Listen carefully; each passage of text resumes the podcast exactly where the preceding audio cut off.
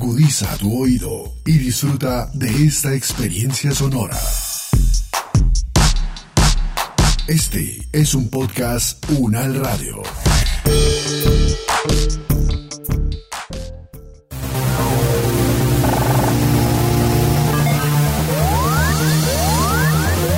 Buen análisis. Siete días en el mundo. Les damos la bienvenida a UN Análisis, 7 días en el mundo, un recorrido por las principales noticias internacionales que nos deja esta semana. Comenzamos. Los conflictos, las relaciones entre los países, las elecciones presidenciales, regionales y legislativas, la conformación geopolítica del mundo, en un recorrido por los hechos más importantes de los últimos siete días. UN Análisis, siete días en el mundo.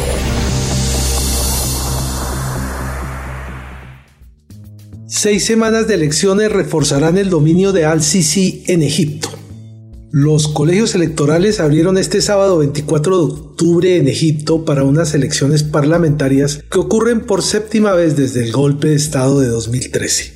El ambiente político en esta ocasión ha estado marcado por la apatía, una represión sin fin, nuevas restricciones a los candidatos y la anunciada victoria de un partido populista y afín al presidente que domina ya la escena política. Los comicios a la Cámara de Representantes arrancaron el sábado y domingo en la mitad del país y se prolongarán durante seis semanas repartidos en dos fases y doble vuelta. 33 millones de personas están llamadas este fin de semana a unos colegios en los que, según las autoridades, será obligatorio el uso de mascarilla y el respeto de la distancia social. Le preguntamos al analista internacional Ana María Carvajal si cree que Al-Sisi se perpetuará hasta el 2024 en el poder y esto fue lo que nos respondió. Pues lo más probable es que sí, Guillermo. Lo más probable es que el señor Assisi esté en el poder por lo menos hasta el año 2030 y, quizás incluso más. Estas elecciones que, se están celebrando, pues en realidad son como una especie de, ritual de parafernalia para simular una democracia que en realidad no existe. Eh, en agosto pasado los egipcios también salieron a votar para elegir a los 300 eh, senadores que al igual que estos 596 representantes a la Cámara que van a elegir ahora son todos partidarios y simpatizantes del régimen del señor Al-Sisi. Entonces, em, en realidad lo que hay no es, no es tanto una participación electoral, sino la reconfirmación del el poder que cada vez acapara más al Sisi, que tiene también control sobre las cortes, que tiene una enorme acogida entre las fuerzas militares, él mismo es militar. Em, entonces lo que estamos viendo es la profundización y la radicalización de un régimen completamente autoritario, que es, preocupante, por supuesto, porque pues Egipto había experimentado en el año 2011 el intento de un reclamo por la democracia y es muy paradójico ¿no? que ese llamado a la democracia pues los haya traído justamente a esta situación que estamos viendo hoy en la que pues la democracia sigue siendo solo un sueño absolutamente inalcanzable por ahora. UN Análisis. Siete días en el mundo. Suspendidas y posfechadas ferias, carnavales y fiestas en Colombia. Durante los últimos días, diferentes mandatarios locales han anunciado cambios en algunos de los principales festejos populares del país.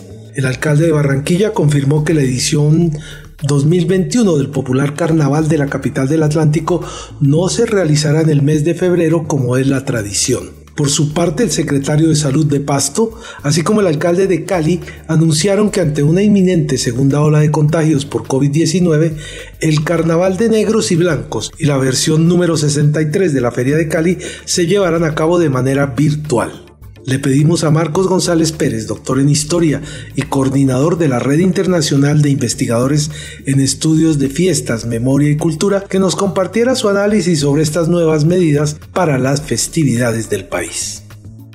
Recuerde que hemos hablado que Colombia es un país muy festivo. En Colombia hay más de 4.030 fiestas que se celebran cada año. Solo en Bogotá hemos encontrado más de 300 actos festivos celebrados cada año porque hoy aparecieron también los actos de memoria, que son actos ceremoniales y hay que entonces incluirlos en esa tipología festiva. De tal manera que el ser social colombiano va ligado a los procesos festivos y el gran problema que están enfrentando justamente es poder responder a la gran pregunta de qué hacer frente a un pueblo que también tiene la fiesta como parte de su tradición, de su costumbre y de su patrimonio y enfrentar problemas como el que estamos viviendo en este momento con la pandemia. Profesor, después del confinamiento no son necesarias las fiestas o era lo que esperaban algunos? Lo que pasa es que la fiesta realmente eh, se ha suspendido en unos sitios, pero la fiesta no se ha acabado. Que yo sepa, la fiesta es uno de los de las manifestaciones humanas que en este momento también tiene muchos peligros. Uno de los peligros fundamentales de la fiesta desde hace muchos años es que hay un enfrentamiento entre el espectáculo y lo patrimonial. Otro, la comercialización de la fiesta. La interferencia, fíjese, de muchos grupos ilegales en regiones ha logrado controlar la fiesta. Dicen qué se celebra, cómo se celebra, cuándo se celebra. La ausencia de apoyos estatales es un gran problema también, ¿no es cierto? Y la participación de muchas empresas que quieren controlar la fiesta. Sumado a eso ahora viene el problema de la, de la pandemia con el COVID y que ha obligado a cuarentenas, pero digamos que si uno mira el calendario festivo en Colombia, la mirada que hay desde febrero o desde marzo mejor hasta hoy, es que ninguna fiesta ha desaparecido. En Colombia ese es un fenómeno absolutamente interesante. Así que hay que pensar si las fiestas pueden aplazarse o pueden suspenderse o pueden cancelarse. Que yo sepa, en este momento pues no están hablando, hablaron en un momento de cancelar todo, ahora ya están hablando de otro fenómeno inventarse o reinventarse una nueva forma de hacer la fiesta y es donde seguramente comunidad y Estado y los gestores se van a poner de acuerdo. Recuerde que la fiesta, para que sea fiesta realmente para diferenciarla de eventos, tiene un elemento fundamental que es el tiempo. Es decir, cuándo se celebra. El cumpleaños de Guillermo tiene un día. Entonces, si se hace un día después, pues pierde un poco el sentido de, del festejo. De tal manera que eso hasta ahora más o menos se ha respetado, ¿no es cierto?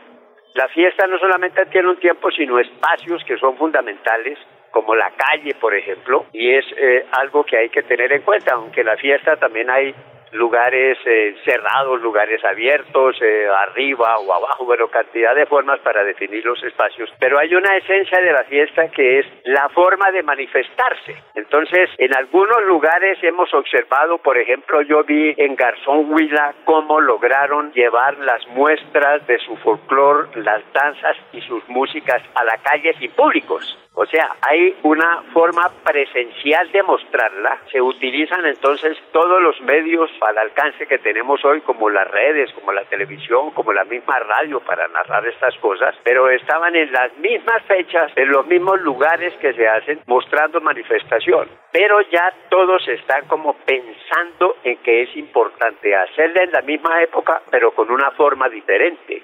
Muchas gracias por acompañarnos, profesor, el coordinador de la Red Internacional de Investigadores en Estudios de Fiestas, Memoria y Cultura. Muchas gracias, Guillermo. Estaremos hablando. UN Análisis. Saber para interpretar. Cupo de la deuda. Lo que falta para completar el Plan Marshall de Bogotá. La plenaria del Consejo de Bogotá reactivó el debate de cupo en endeudamiento más abultado que se haya solicitado en un solo proyecto de acuerdo en la historia de la ciudad y que forma parte del paquete de reactivación económica o Plan Marshall propuesto por la alcaldesa de Bogotá. La concejala de Bogotá para la gente, Marisol Gómez, además ponente de esta iniciativa, expresó que se trata de un cupo por un valor extraordinario porque responde a retos generados por una situación extraordinaria, la pandemia de COVID-19. Sobre el tema hablamos con Juan Carlos Flores, historiador, experto en gestión urbana y ex concejal de Bogotá. ¿Para la ciudad de Bogotá le cabe el nombre de Plan Marshall? Guillermo, son esas eh, denominaciones que cogen fuerza, que engloban algo fácilmente, pero eh, claro que no, por una razón, no porque aquí no haya un esfuerzo que hay que reconocer por comprender el tamaño del desastre económico que la peste del coronavirus eh, trae consigo, eso, eso es una, realidad, sino porque el plan Marshall fue una cosa bien distinta. En ese momento Estados era la economía más potente del mundo. Era junto a la eh, Unión Soviética eran los dos ganadores de la Segunda Guerra Mundial, pero la economía soviética estaba en ruinas. Buena parte del territorio europeo de la Unión Soviética, donde había estado su industria antes de la guerra, estaba completamente arrasado. La máquina económica de los Estados Unidos estaba funcionando a la perfección y ese potencial eh, lo reorientaron a la reconstrucción de Europa y de los Estados Unidos. Es decir, el motor estaba en perfecto estado. Hoy es una situación muy distinta. Tenemos unas circunstancias en las cuales, mire usted, el aparato económico pareciera estar indemne, pero la confianza de la ciudadanía en que esto se va a recuperar está completamente afectada por el hecho de que no sabemos cuándo esto termine, porque las, las decisiones económicas están paralizadas a todos los niveles, al nivel individual, al nivel familiar, eh, al nivel de los dueños de las empresas, al nivel de los consumidores, y, y luego pues la economía de Bogotá es, es eh, una economía que se mueve hoy dentro de una economía nacional y de una economía global. La globalización sigue parcialmente parada, es un parón que no le cabía en la cabeza a nadie hasta hace un año. Entonces, las posibilidades de Bogotá son limitadas porque si no hay unos cambios a nivel nacional y a nivel global, la confianza de quien eh, invierte, de quien tenía una empresa y le tocó cerrarla, de quien se quebró y se pregunta ¿y dónde yo voy a sacar el capital? es muy pequeña. Juan Carlos Flores, muchas gracias por estar en las emisoras de la Universidad Nacional de Colombia. Eh, Guillermo, a usted, como siempre tan amable, a sus colegas y a sus oyentes, un muy feliz día.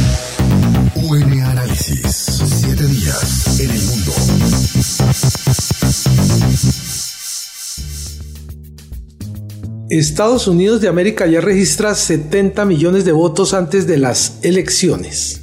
Casi 70 millones de estadounidenses depositaron ya su voto de forma anticipada cuando falta una semana exacta para las elecciones a la Casa Blanca, una cifra que ya supone el 50% de los que acudieron a las urnas en el año 2016. Los datos actuales apuntan a un importante incremento de la participación, ya que hace cuatro años tan solo votaron anticipadamente 47.2 millones de estadounidenses. Para analizar la noticia nos comunicamos con Daniel García Peña, analista político, experto en temas de Estados Unidos y en política colombiana y profesor de la Universidad Nacional de Colombia. A ver, yo creo que eso eh, implica varias cosas. Por un lugar, pues eh, sabemos que en Estados Unidos cada estado es distinto. Realmente cada estado tiene unas reglas y unas formas de, actuar distinto. En varios estados el voto por correo se ha utilizado de tiempo atrás. De hecho, hay cuatro estados donde todos los votantes desde hace 20 años han votado por correo. En muchos otros los, el voto por correo se, limitaba a, quienes solicitaban eh, esa posibilidad porque de pronto iban a estar por fuera o, o, pensaban viajar. Eh, pero en esta ocasión, por el tema de la pandemia del COVID, se extendió y hoy prácticamente todos los estados, algo como 47 o los 50 estados, han facultado la posibilidad de, votar eh, por correo. Entonces, eso, digamos, en sentido estricto, no, no, no debe alterar los resultados como tal, aunque las encuestas demuestran que los demócratas tienden a, votar más por, correo que los republicanos. Eso tiene que ver con que el señor Trump se ha encargado a, sembrar dudas sobre el voto por correo. Eh, eh, pero lo cierto es que eh, lo que estamos viendo con estas cifras son varias cosas. En primer lugar, pues efectivamente mucha gente está decidiendo votar por correo para no tener que ir a las urnas y, y, posiblemente contagiarse. Sabemos que en ese momento el nivel de contagios en Estados Unidos está subiendo de una manera dramática en la llamada segunda ola y eso pues lleva a mucha gente a, a, optar por la por la por el voto por correo. Pero por otro lado también eh, es, una muestra, y aquí lo decía ahora el, en la noticia, eh, es un indicio de que la participación electoral, todo indica, va a ser mucho más alto que hace cuatro años y que seguramente va a ser la más alta de toda la historia, de tal manera que, que el voto por, por correo es una novedad y que, y que efectivamente sí puede llevar a que se demoren en los conteos. Eso de nuevo depende de los estados. Hay unos estados donde por ley deben contar primero los votos que están llegando y efectivamente los vienen contando, como en el caso de Florida, el caso de Carolina del Norte.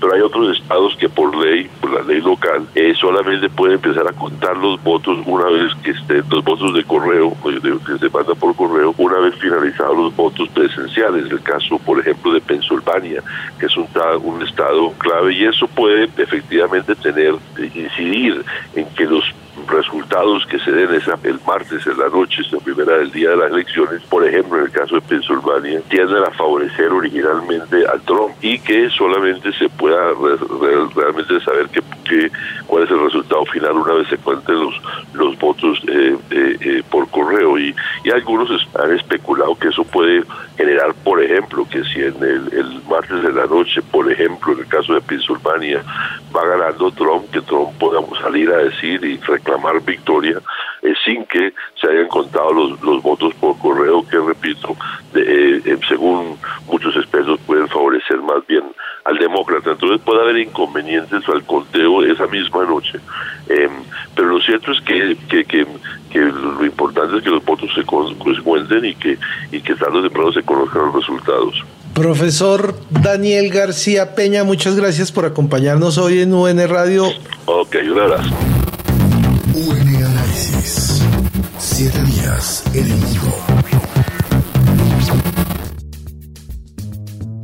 ¿Cómo llegará el fenómeno de la niña en el mundo? Según la Organización Meteorológica Mundial, el fenómeno que altera las temperaturas, los ciclos de lluvia y los patrones normales de tormentas en diversas partes del mundo está ocurriendo y durará hasta el próximo año.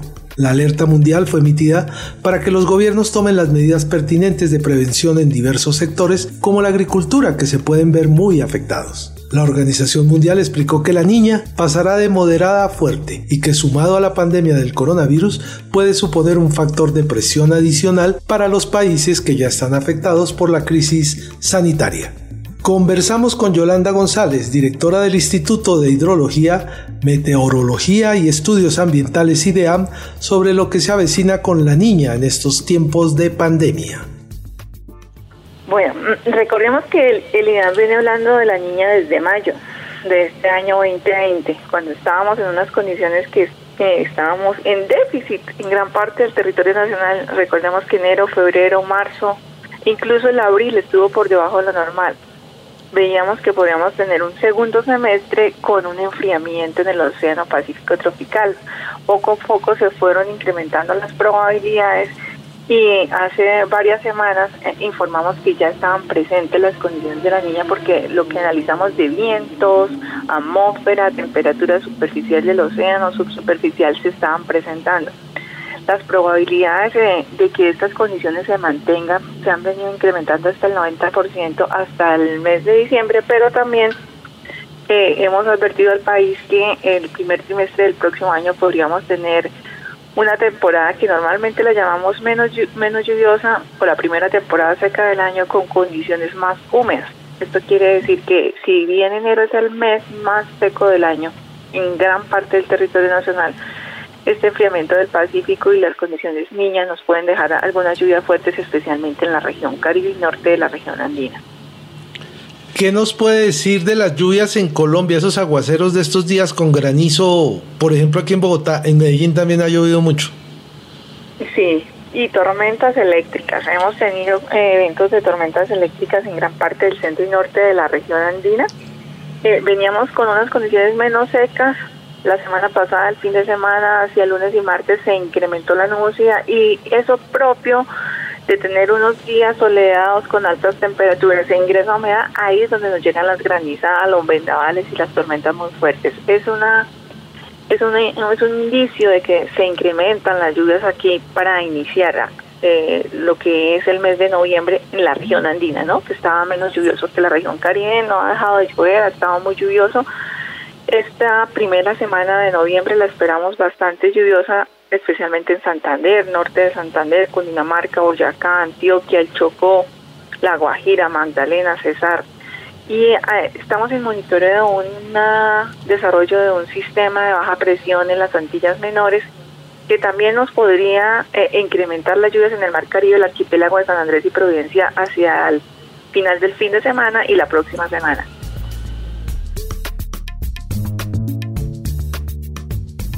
Vamos ahora con nuestra sección La ventana del internacionalista con Andrés Molano, profesor de la Universidad del Rosario y de la Academia Diplomática de San Carlos.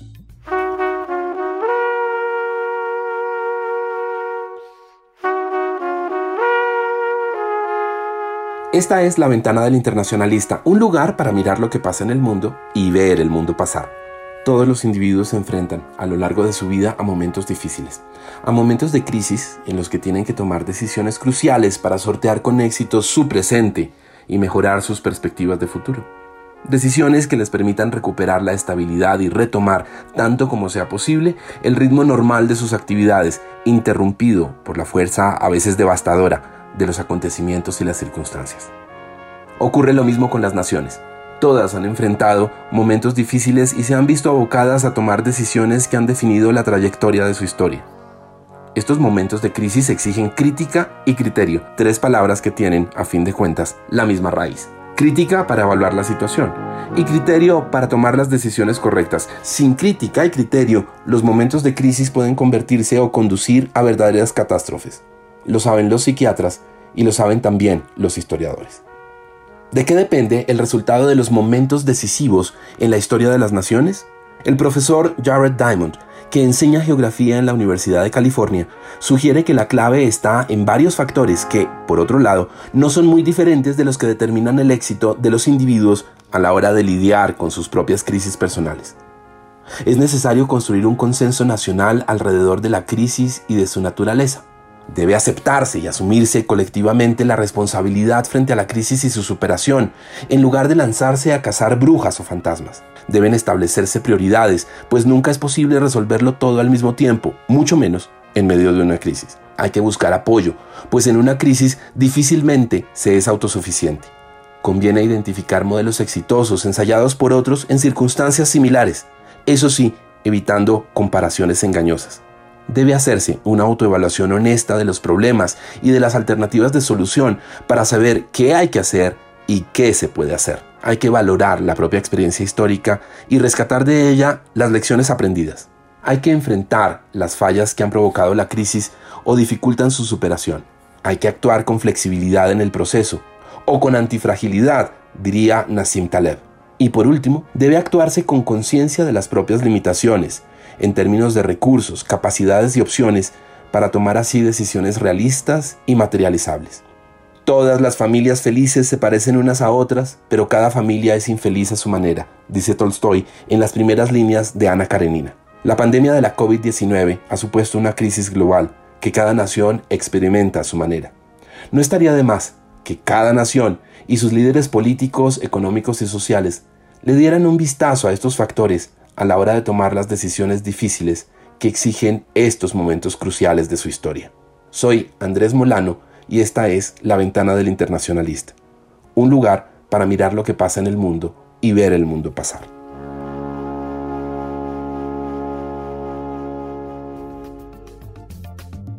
Despedimos UN Análisis, siete días en el mundo con la ventana del internacionalista. Nos encontramos el próximo viernes con los acontecimientos más relevantes que ocurren cada semana y su análisis.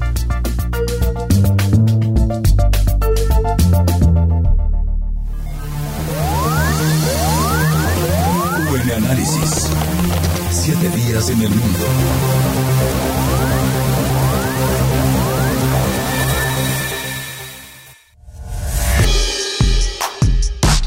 Opiniones aquí expresadas son de entera responsabilidad de sus autores y solo comprometen a los realizadores de este podcast. No representan necesariamente el pensamiento de la UN Radio ni la posición oficial de la universidad. Este y otros podcasts en nuestro sitio web podcastunradio.unal.edu.co. Universidad Nacional de Colombia, proyecto cultural, científico y colectivo de nación.